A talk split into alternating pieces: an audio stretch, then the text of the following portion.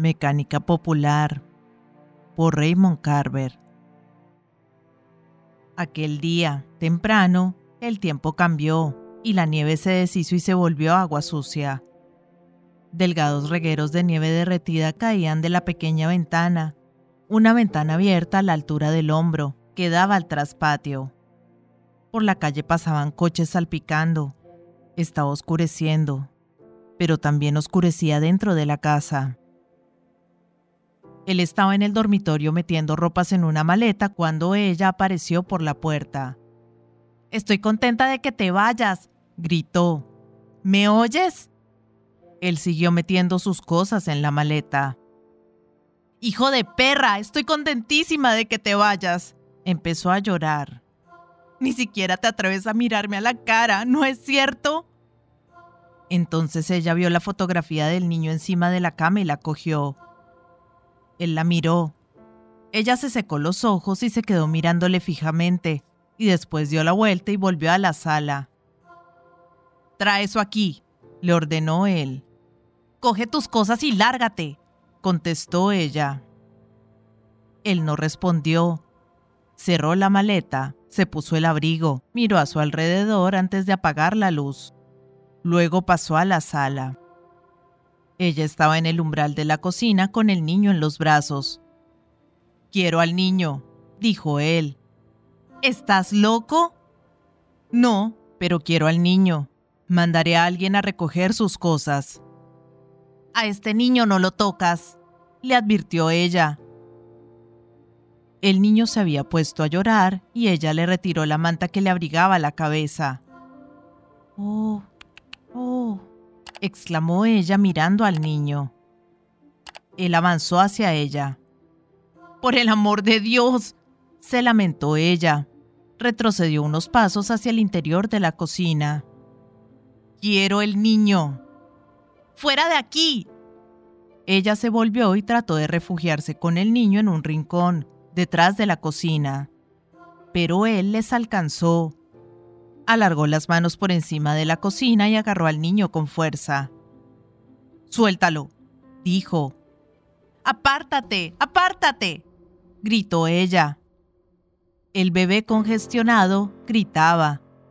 En la pelea tiraron una maceta que colgaba detrás de la cocina. Él la aprisionó contra la pared, tratando de que soltara al niño. Siguió agarrando con fuerza al niño y empujó con todo su peso. Suéltalo, repitió. No, dijo ella.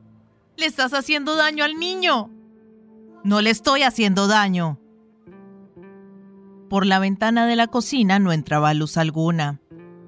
En la casi oscuridad, él trató de abrir los aferrados dedos de ella con una mano, mientras con la otra agarraba al niño que no paraba de chillar por un brazo, cerca del hombro.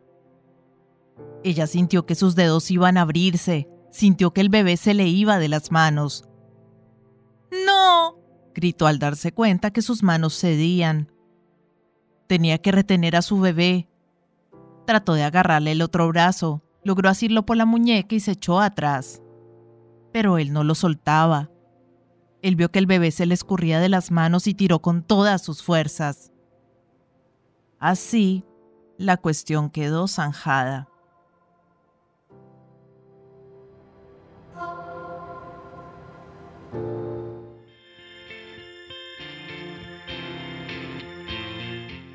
Hola gente, ¿cómo están?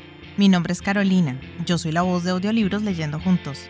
Este es un hermoso proyecto que pretende poner un poco de buena vibra y felicidad allá afuera, acompañando a las personas en su cotidiano con diferentes tipos de lectura, desde aventura, suspenso, terror, cuentos para niños, autoayuda, meditaciones, en fin, lo que se les ocurra. Espero que hayan disfrutado del audio, para mí es todo un honor que compartan su precioso tiempo conmigo y ya saben, abajo del audio siempre está la famosa y mágica cajita de descripción donde pueden encontrar cosas tan fascinantes como mis redes sociales. Si quieren comunicarse conmigo, si quieren dejarme un mensaje, si quieren preguntarme algo, sugerirme algo o si no les gustó y simplemente quieren quejarse, siéntanse libres de ir y expresarme todo lo que crean necesario. Pero si realmente les gustó el audio y me quieren apoyar, pueden pasarse por YouTube y seguirme y darle un me gusta a todo lo que disfruten. Ya si les caí súper bien, pueden dar una vueltica por Patreon, donde me pueden ayudar como las personas de apoyo y las personas incondicionales que por el valor de uno o dos cafecitos al mes me están apoyando un montón y me ayudan a seguir adelante. Y si vives en Argentina, te dejo los vínculos de Mercado Pago y de Cafecito. Por ahí también me puedes ayudar, si quieres. Quiero agradecerles el haber llegado hasta este momento del audio y espero que nos veamos pronto para pasar el rato leyendo juntos. Muchas gracias. Chao.